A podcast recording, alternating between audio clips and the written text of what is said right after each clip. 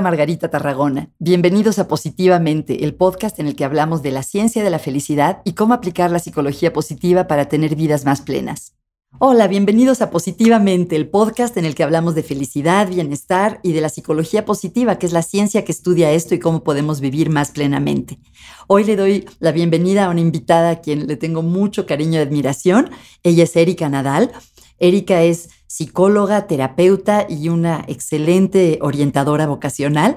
Y para mí es un honor que esté con nosotros. Hola, Erika. Hola, Margarita. Pues muchísimas gracias por invitarme y me da mucho gusto poder aportar a, toda esta mentalidad positivamente. Ay, qué linda. Erika, qué chistoso, porque generalmente les pregunto a mis invitados cómo definen ellos lo que hacen. Y tú me dijiste lo que dice tu tarjeta y me encantó. ¿Me puedes contar un poquito de eso? Sí. Este, hace mucho tiempo, ¿no? Que, yo soy orientadora vocacional, me he dedicado a esto mucho, muchos años, y el nombre de orientación vocacional no, no es mi favorito, no sé por qué, si lo siento como, como que viene del medievo o como, no sé, no me, sí me gusta el medievo mucho, irónicamente, pero em, no sé, lo sentía como, como si fuera mi responsabilidad orientar tu energía. Y, esa postura no me ayuda a mí a moverme, a, buscar la vocación de una persona. Entonces, a mí hace años, cuando hice mis tarjetas, este, lo, que de repente lo que me salió era que yo soy conversadora vocacional. Ay, qué bonito. ¿Y cómo entiendes eso de ser conversadora vocacional? De que a veces la vocación la vamos encontrando en varias conversaciones que tenemos en la vida. Y yo quiero procurar eh, generar conversaciones en mi espacio que acerquen a identificar esas cosas que vas a usar como vocación o que vas a darle pues eh, auge a esa vocación.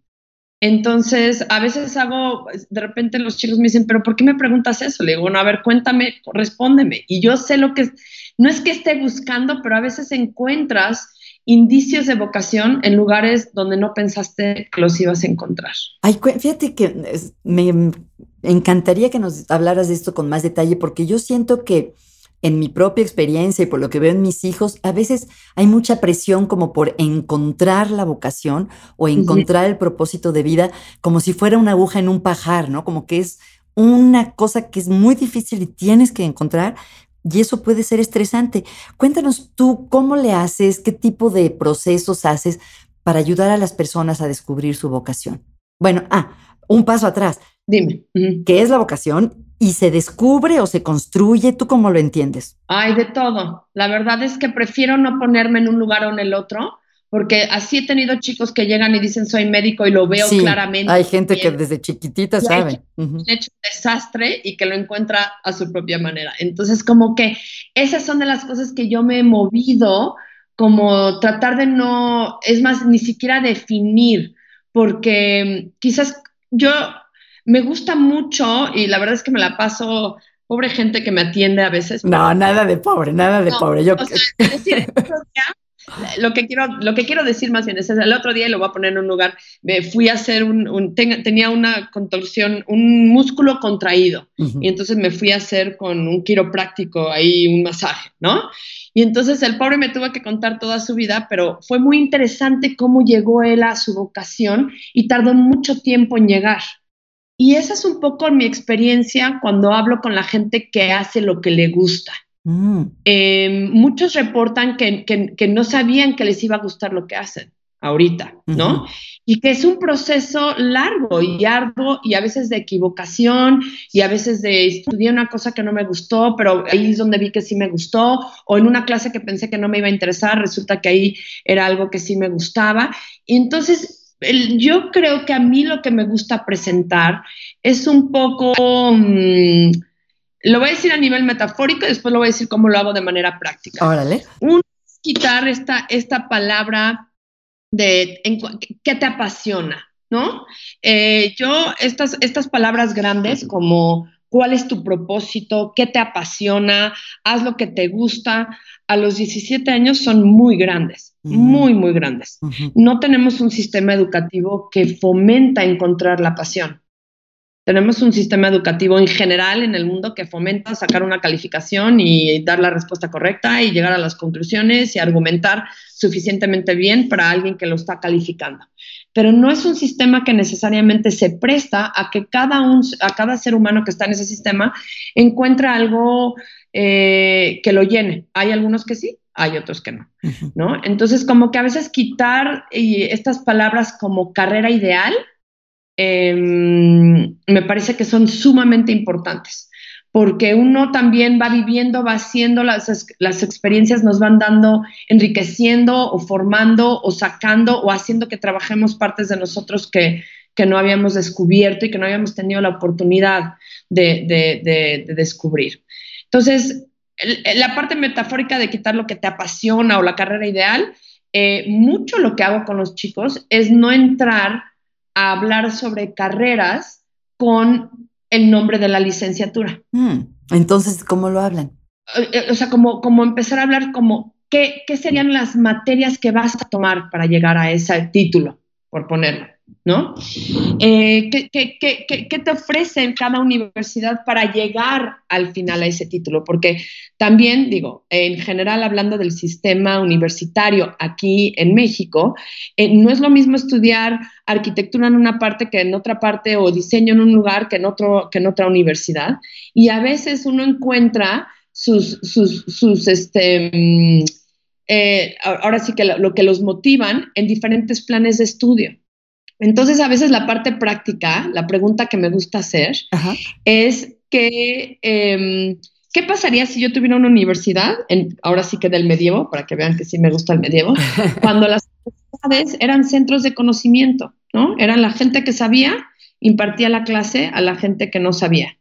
y, dependiendo de dónde estabas, pues dependiendo del, del, expertise que había también, ¿no? Y a veces viajaban de ciudad a ciudad porque había un experto para ir a escuchar. Le digo, ¿qué pasa si yo tuviera una universidad y yo ofrezco 900 materias? No ofrezco ninguna licenciatura. Yo ofrezco 900 materias. Y les pido que me digan qué siete estudiarían su primer semestre.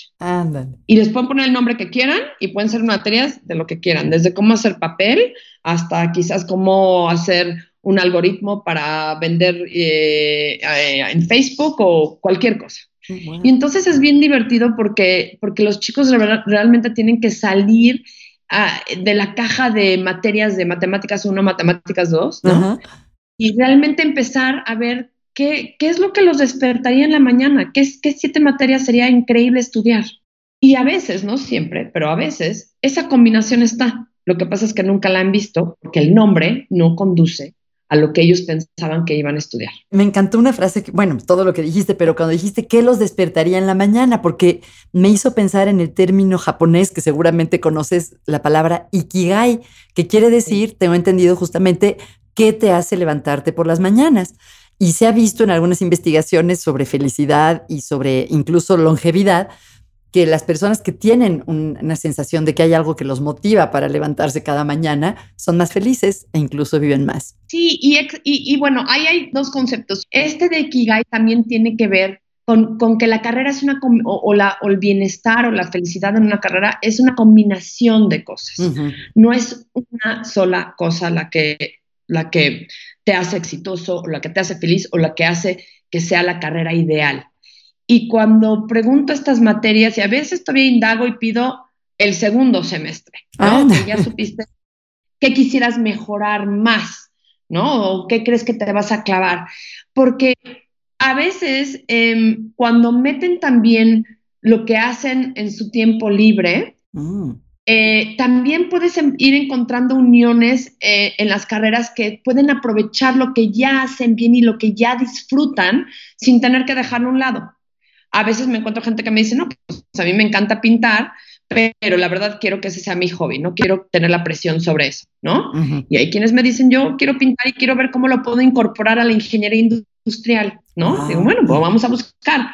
En, una de esas sí hay un lugar donde puedas continuar, porque creo que una carrera exitosa se compone de muchas cosas, de, de hacer muchas actividades, unas más llenadoras que otras, unas en las que cobras, pero haces para, poder hacer las que te llenan, y es una combinación. Entonces, sí, sí creo que en esta parte del Ikigai.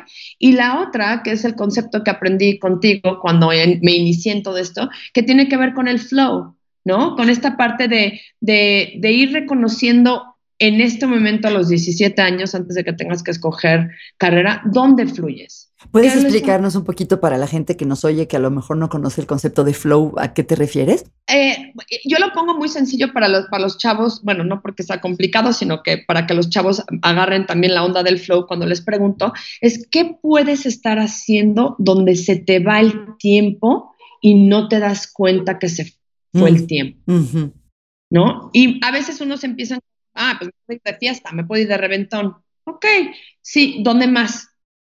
¿No? En, eh, piensa en el último mes, dónde se te fue el tiempo y no te diste cuenta y además gozaste y te gustó y, te sentías retado. Y ahí empiezan en estas conversaciones a generarse como momentos a veces eh, similares y a veces distintos, pero que ayudan a ver dónde es que eh, el, nivel de habilidad o de, y de interés se juntan con la capacidad de lograrlo, pues. Y entonces tú tienes ya por tantísimos años de experiencia y tantos miles de, sesiones que has de haber tenido de orientación vocacional, hay ciertas áreas que siempre toca, o sea, te interesa ver, por ejemplo, qué les gusta hacer, para qué son buenos, esto de las materias que ellos diseñarían, o, es único y diferente para cada chico con el que trabajas? Mm, esa es una buena pregunta. Em, a ver, yo tengo una base de la cual a mí me gusta partir porque es porque me gusta, me, ayuda a generar preguntas más individuales. Entonces, yo parto, ah, yo tengo muchos años de estar usando una herramienta de personalidad que es el Myers-Briggs, em, el MBTI. Y esto siempre, yo, yo les digo a los chicos, quiero que tomen esta herramienta para que arroje información sobre las conversaciones que quiero tener contigo. Em, porque eso me ayuda a generar preguntas de acuerdo a cómo están pensando, cómo hacen sus procesos y cómo manejan sus tiempos. Porque como sabemos hay adolescentes muy organizados y muy em, dedicados y muy este, seguros y demás. Y tenemos adolescentes que todavía están muy en búsqueda o que se van acomodando de acuerdo a la vida, lo que los ve trayendo. Y entonces a mí me, me gusta mucho crear una plataforma común más que nada un lenguaje en común con ellos para después poder partir a estas conversaciones y ver si reconocen estas fortalezas dentro de sus experiencias como algo que quieren continuar. O sea, ¿te enfocas en las fortalezas? Eh, mucho, mucho. Eh, me gusta mucho, o sea, lo que, lo, que, ¿cuáles son ahora sí que el estándar? Y después puedo dar las otras posibilidades, pero el estándar es me gusta mucho enfocarme en lo que hacen bien. Me gusta mucho enfocarme en dónde se sienten inteligentes. Ajá.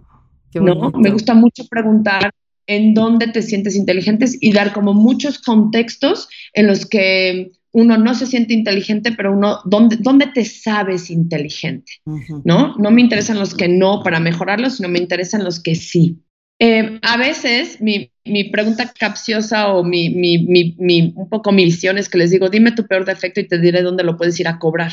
A ver, ¿cómo es eso? Y, viene de un ejemplo que aprendí irónicamente a las 3 de la mañana un día, viendo un programa de televisión eh, británico donde juntan a alguien que tiene eh, un diagnóstico de trastorno de obsesión compulsión con alguien que tiene el diagnóstico de estos que guardan, the hoarders, ¿cómo se llaman los que guardan? acumuladores. Y los juntan y les dan una semana para solucionar su problema. Wow. Em, una semana para limpiar una casa. Entonces tú te imaginarás que la persona que tiene trastorno obsesivo compulsivo es la más feliz. Y algo que en otro lugar, Margarita, eso causaría angustia, depresión, enfermedad, todo los, lo que podríamos encontrar negativo, en ese lugar es lo más positivo, porque ella tiene que aprender a, negociar con la persona que no quiere tirar nada y tiene que irle ayudando a limpiar. Y entonces ahí está bien puesto esto que ella tiene. Y el acumulador, lo mismo, el acumulador vive eh, bajo un estigma, un diagnóstico, un todo horrible, ¿no? De que esto no se puede vivir así y tiene que aprender a ver con alguien que es buena para la limpieza, qué es lo que se puede quedar y qué es lo que no, y cómo se puede quedar eso. Y me pareció una idea brillante, porque dije, los dos están cobrando por, por tener estas, estas situaciones en su vida, ¿no? Por no decir este, enfermedades, porque en ese momento no son enfermedades, son situaciones que están funcionando uno para el otro. Entonces el obsesivo compulsivo tiene una semana para, para vertir ahí toda su energía de limpiar Em, y no lo tiene que ir a hacer a otra parte y además lo puede cobrar, ¿no? Y el otro puede realmente quedarse con su casa porque la amenaza de este programa es que si no limpia en una semana los, van a echar, ¿no? Y, y, realmente aprender a vivir de una manera más sana, ¿no? Y entonces me, siempre me pareció importante como, wow, o sea, estos dos, estas dos personas con, con estos que podríamos llamarles defectos, en este contexto no son defectos, son lugares donde funcionan. Entonces, a veces ¿Y con los chicos ¿cómo, se aplica? Eh, eh, tiene que ver con cuando, por ejemplo, este obsesivo compulsivo, ¿no? Tuve un chico así y que le digo, bueno, tú serías muy bueno con detalles, claro. cachando errores, ¿no? ¿Dónde lo podrías usar de tal manera que, que sí, que sí, este, que sí funcione? O el que es siempre impuntual, ¿no? El que puede, el que puede, este, que no está muy consciente del tiempo. Bueno, pues hay que buscar un trabajo que, que no donde no sea de reloj, no requiera de eso, ¿no? Y entonces, darles a los chicos a encontrar el uso tanto de estas fortalezas como de estas pequeñas cositas que, que pueden ser molestos para otros y ver de qué manera esos también caben en un estilo de vida, en una carrera, en, un, en una manera de ser, ¿no? Que, que, que también hablan de, de, usarlos para el bien, ¿no? A veces em, aquellos que no son muy, muy dados a trabajar con una agenda funcionan muy bien en, en, lugares donde hay bomberazos todo el tiempo. Qué interesante. Pero aquellos que tienen una agenda, pues no, no funcionan bien and they're to burn out, ¿no? se, se, van a acabar este, cansando, agotando. Oye, cuando haces orientación vocacional, también em, hablas como de cómo les gustaría vivir otras áreas de su vida, o sea, en qué tipo de medio ambiente o... Definitivamente, definitivamente. Y muchas veces, a veces el... Eh, eh, a veces la información del Myers-Briggs también me da, ah, me da, me ayuda a hacer estas preguntas. Hay, hay personalidades que, disfrutan más vivir, por ejemplo, en la playa, o que disfrutan vivir más en la montaña, o que pueden con este ruido de la ciudad, o que necesitan salones de clases más silenciosos, o que necesitan espacios donde puedan clavarse en la textura e investigar, o donde necesitan espacios que debatir.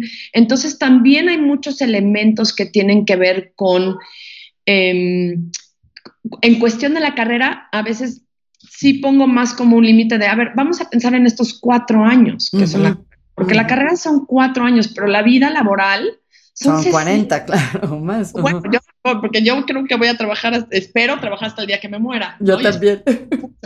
Entonces de repente digo, a ver, y, y, digo, ya lo sabemos de algunos estudios, eh, que fue un estudio hace mucho tiempo de la Universidad de Pennsylvania que decía que que estas generaciones van a cambiar más de siete veces de profesión em, en su vida por cómo se están moviendo los trabajos hoy, cómo es que estamos trabajando, ¿no? ¿Y eso qué implicaciones tiene? Yo creo que... te escucho. No, no, perdón. Eh, me preguntaba, o sea, que entonces no hay que pensar tanto en términos de una profesión per se, ¿en qué es, en, qué es en lo que hay que enfocarse si es probable que uno cambie mucho de trabajo? Eh, eh, es excelente pregunta. Yo no es que, no se enfoque en una profesión per se, sino yo soy más de enfocar como, mi metáfora que siempre he usado es la caja de herramientas. Ok, ajá. Como ciertas habilidades. Exacto. Todo el mundo tiene una caja de herramientas en la casa, ¿no? Súper bien dotada. Bueno, unos más que otros, pero siempre tiene la profesional, la que compraste en Costco, que ya venía con todo. Y lo irónico es que a veces solo usas el, desarmador de punto de cruz. es el que acabas usando y sacando y es el que te acomoda, aunque el, aunque el clavo no sea de, punta de cruz, ¿no? Y, y, yo les digo a los chicos como, ¿qué herramientas quieres pulir durante cuatro años? Porque hay gente que quiere pulir escuchar a las personas, hay gente que quiere pulir sus matemáticas, hay gente que quiere pulir su, su expresión artística, o su estética o la física o y entonces en vez de ver como la otra vez el título nada más como el título o el único trabajo que viene con ese título no eh, me gusta más eh, hacer preguntas como como qué haces bien ahorita y qué quieres mejorar Eh, ¿Hay algo que te hubiera gustado intentar y que no has tenido oportunidad de intentar?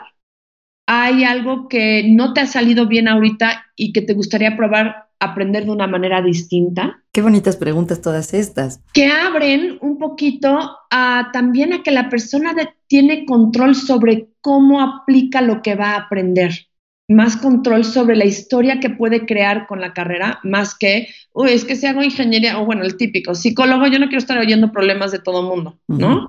Y yo les digo, pues yo lo que escucho de lo que traes hoy no es un problema para mí. Es más bien como un sueño, ¿no? Para su vida. Exacto, para mí se vuelve un reto y se vuelve, o sea, yo, yo no pienso que yo soy una persona que oigo los problemas de los demás. Digo, y, claro, no soy una terapeuta clínica, ¿no? Pero, pero sí hay esta parte que digo, híjole, a veces cuando piensan en que solo se puede hacer un trabajo que viene de la carrera, se me hace tan limitante, ¿no? Que digo, no, se pueden hacer muchas cosas, ¿no? Se pueden, y, más hoy en día, ¿no? Yo creo que las carreras en, mi generación ochentera eh, sí tenían como más limitación y que hoy en día, la verdad, creo que se trata de, de dedicar más tiempo a qué tipo de problemas te gusta solucionar. Ay, qué, qué bonito. Oye, me imagino, porque te conozco, que eh, tú no tienes una meta para una persona que viene a verte, sino que te enfocas en sus metas. Pero al mismo tiempo estaba pensando, ¿cuál es tu anhelo para los jóvenes que van a verte para orientación vocacional? Si las cosas salen bien, ¿qué es lo que a ti te, te gusta que se, que se lleven de la experiencia contigo? ¿O que salgan con qué? Lo, lo, creo que lo que me gusta es que vean que tomar una decisión implica trabajo. Mm, implica, o sea, como trabajo en el sentido de que a veces no se puede decidir fácilmente, ¿no? No es una cosa que es de un día para otro, porque implica mucho, muchas conversaciones internas con uno mismo también, eh, mucho autoconocimiento. O sea, sí me gusta cuando se pueden ir y decir, la mayoría de estas, de estas eh, materias me hacen sentido. Hay 15 que no quiero estudiar, pero bueno, sé que son parte del paquete y ya sé que eso va a pasar en la vida, ¿no? Y que, y que, y que entre estas que voy a estudiar voy a encontrar algo que me gusta porque me hacen sentido, ¿no? Em, o, la otra también que a veces pasa es como la aclaración de los valores mm. de una persona. Em, esta semana me tocó eh, hay dos historias distintas, pero un, chico me decía, es que yo sí le pongo mucho valor a, ganar dinero, ¿no?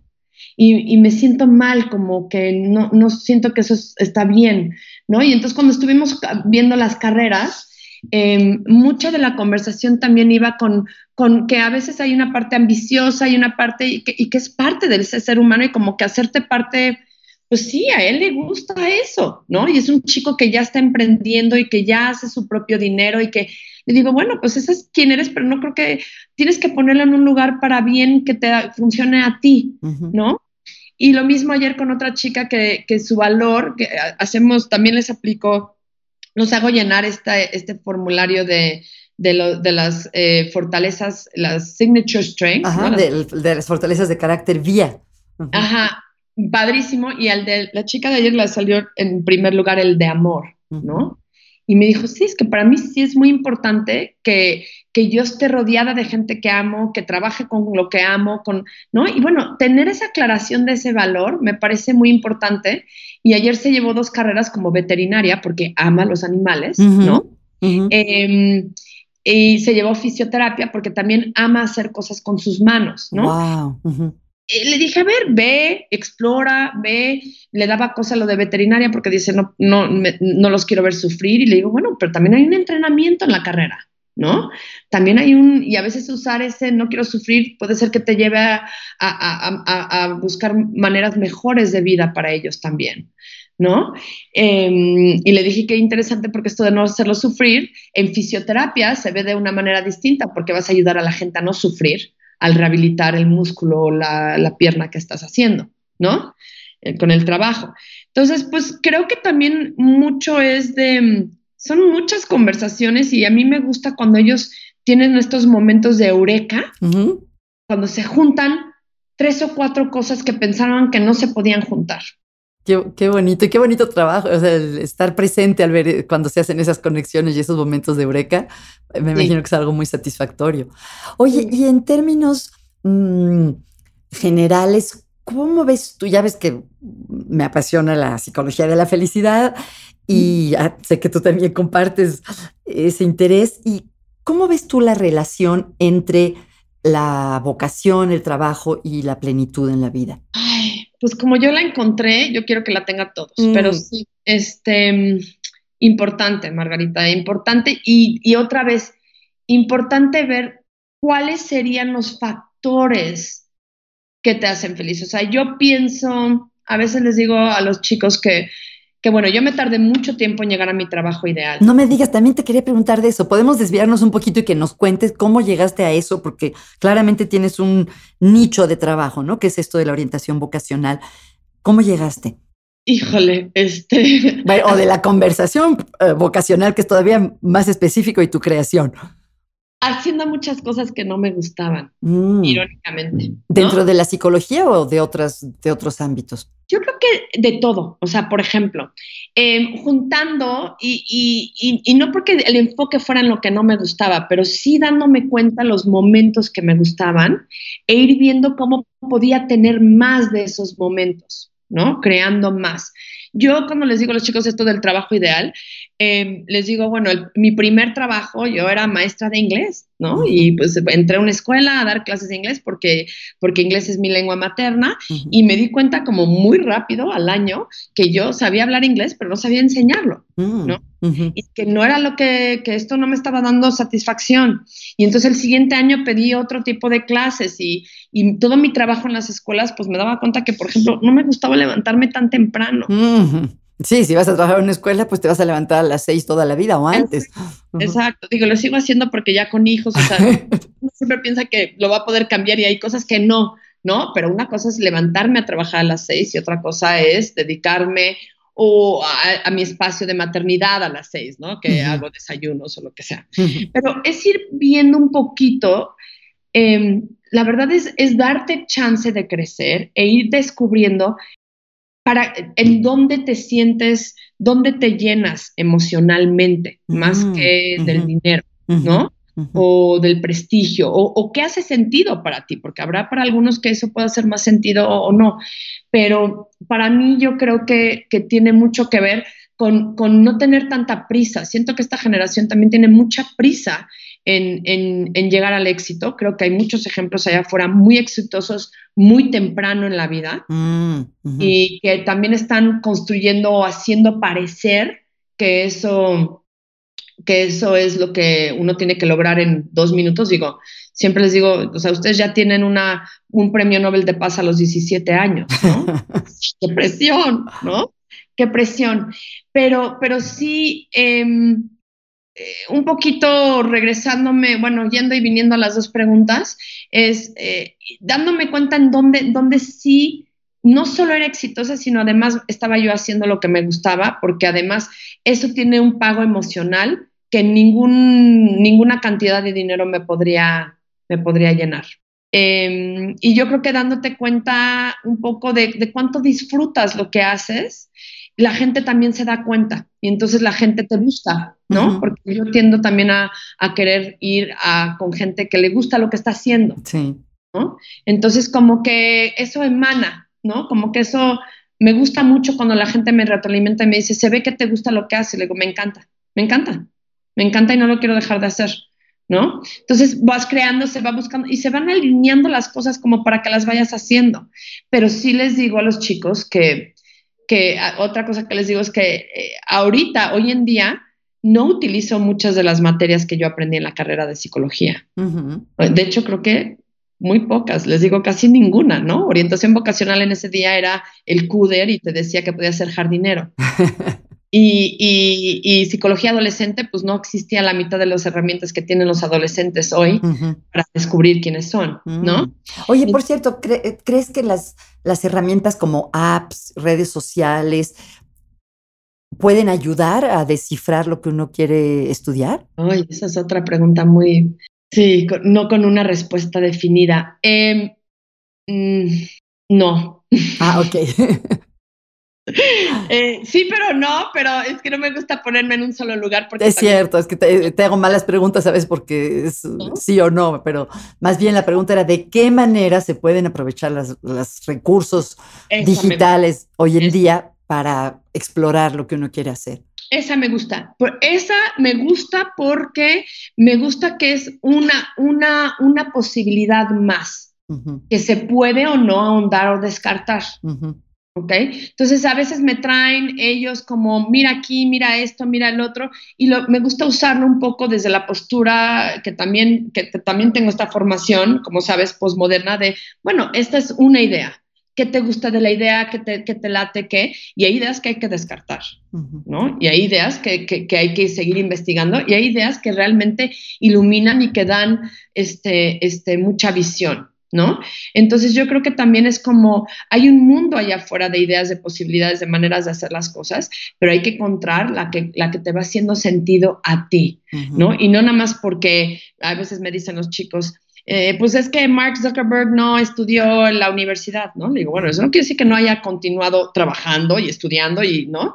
Este y lo mismo de que hay gente que ha estado estudiando toda la vida, ¿no? Y sigue generando ideas distintas y maneras y propuestas distintas de trabajo, ¿no? Entonces, como que siempre hay allá afuera, hay, un mundo de posibilidades y a mí me gusta que, se abran las posibilidades. O sea, a veces los chicos vienen aquí y me dicen, no, pues ya me fui más confundido de lo que venía, ¿no? Y yo digo, qué bueno, porque eso es pensar, ¿no? Y eso es mover y saberte vivo y que, que hay muchas maneras de elegir y muchas maneras de hacer. Hoy em, estaba pensando en lo que mencionaste hace rato de estar en flow, que cuando estamos en flow se nos pasa el tiempo muy rápido y ya se me pasó muy rápido a mí contigo. Entonces te quisiera hacer un par de preguntitas más. Una que siempre les hago a mis invitados porque me da mucha curiosidad es, ¿qué están leyendo? Si fuera tu oficina o en tu casa, en tu mesilla de noche, ¿qué me encontraría? Híjole, esa está buena porque yo no, puedo, yo leo varios libros a la vez, pero te voy a decir que estoy leyendo. Estoy leyendo un libro que se llama Getting to Calm, que es como trabajar con papás que están trabajando con adolescentes difíciles. Ah. Eh, estoy leyendo un libro que se llama eh, Where You Go is Not Who You Will Be. Donde eh, vas no es quién vas a ser. ¿Y se refiere, a, se refiere a dónde vas en el sentido de qué universidad vas? Exacto, exacto. A esta competencia que se ha hecho hoy en día. Que hay que ir a las mejores. Las universidades, ir a las mejores, tener el mejor y todo eso.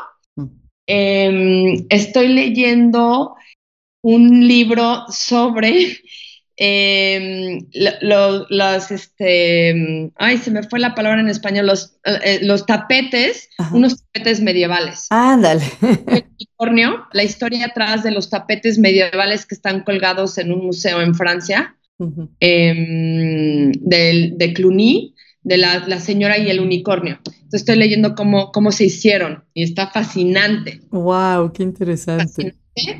Y em, estoy leyendo, bueno, releyendo un libro que se llama The Whole Brain Child. Ah. Esta teoría de Daniel Siegel de cómo ayudar a, los niños a manejar sus pensamientos, este, em, a controlar mejor cómo, qué, qué pasa con sus pensamientos cuando están bajo estrés. Wow, pues cuántas cosas, Erika, qué bárbara. Pero es un capítulo, leo un capítulo de cada uno cada día y el viernes uno de cada uno cada día, pues son muchos. o sea, el lunes uno, el martes otro, no ah, sé qué, fantástico. leo un capítulo del que me quedé más picada. Qué padre, qué padre método. Oye, Erika, y em, me gustaría que compartieras, si puedes, algún tip para una persona joven que está en este asunto de decidir qué quiere estudiar ya nos has contado muchos ejercicios que tú haces y si pudieras agregar algo que pudieran probar en el futuro inmediato, esta semana, algo que crees que puede, que puede contribuir en este proceso, ¿qué recomendarías? Que hagan algo que les da miedo. Mm. Y ya que lo llevan a cabo, si lo llevan a cabo bien, que aprendieron, y si no lo llevan a cabo, que aprendieron. Ok. ¿No? O sea, ¿por qué lo hicieron o por qué no lo hicieron? Supongo que no te refieres que les da miedo que puedan perder la vida, ¿verdad? Como escalar sin cuerda o cosas así, ¿no? Iba a dar unos ejemplos como tomar una clase, meterme en una conversación que no, intentar algo que nunca había intentado y quiero intentar, este, ¿no? Algo que, que, que, en algún momento les causa como, ay, no, mejor no hago esto, ¿no? Em, porque mucho es volver a encender estas conversaciones internas de esto sí me gusta, esto no me gusta, eh, este tipo de cositas. Entonces, que hagan algo distinto. Mm. Vean si lo logran o no y qué pasa, ¿no? Con ese, con el afán solo de ver qué pasa cuando ellos se mueven desde un lugar a un lugar distinto. Qué padre. Y por último, Erika, estoy segura que muchas personas que te han oído quieren saber más sobre ti, sobre tu trabajo. ¿Cómo te pueden contactar? ¿Tienes redes sociales o hay alguna manera en que las personas puedan estar en contacto contigo? Mira, yo eh, todavía soy bastante medieval en todo esto de las redes. Creo que ahí me voy a quedar, pero siempre me pueden escribir a mi correo. ¿Qué es? De información y nfo arroba ericanadal.com, erica con K, nadal como el tenista.com. Muy bien, entonces info arroba ericanadal.com. Qué bien, Erika. Pues te agradezco nuevamente que estés aquí. Me imagino que en cuanto acabemos de hablar te va a hacer alguna conversación vocacional y de verdad que te agradezco muchísimo. Tú has trabajado con gente cercana a mí, con gran éxito, con un impacto muy positivo en su vida. Y pues qué gusto poder volver a hablar. Bueno, y perdón, antes de que nos despidamos, quiero aprovechar para invitarte y, e invitar a las personas que nos están escuchando al segundo Congreso Internacional de Psicología Positiva, que estamos organizando a través de la Sociedad Mexicana de Psicología Positiva, que presido, y la Universidad Iberoamericana. Va a ser el 9 y 10 de noviembre de este año en la Ibero, aquí en la Ciudad de México, y va a haber eh, ponencias magistrales fantásticas. Va a hablar eh, Santiago Vázquez sobre la felicidad en el trabajo, Gerardo Leiva, eh, que es investigador director de investigador de, investigación del INEGI sobre la felicidad de los mexicanos, Ricardo eh, Arguiz, ah, que habla de educación positiva. Va a haber investigación, talleres, en fin. Entonces, ojalá puedan ir todas las personas que nos están escuchando. Y para saber más sobre este congreso, por favor vayan a la página de la Sociedad Mexicana de Psicología Positiva, que es smpp de Sociedad Mexicana de Psicología Positiva.org.mx. Ojalá nos veamos ahí. Seguro, Margarita, seguro nos vemos ahí. Bueno, muchas gracias y muchos saludos. Gracias a ti. Bye. Bye. Muchas gracias por acompañarnos hoy. Si quieren saber más de psicología positiva, los invito a visitar mi página positivamente.com.mx y a seguirme en las redes sociales en Facebook y en Twitter. Les quería pedir un favor, si les gustó el podcast, ¿podrían recomendarlo o ponerle una calificación? Cuando las personas están buscando podcasts nuevos, generalmente es gracias a las recomendaciones de otros. Gracias a nuestro equipo de producción, Juan Pablo Mesa, Héctor Fuentes y a Jordi Oliveres por la música original. Hasta pronto, gracias.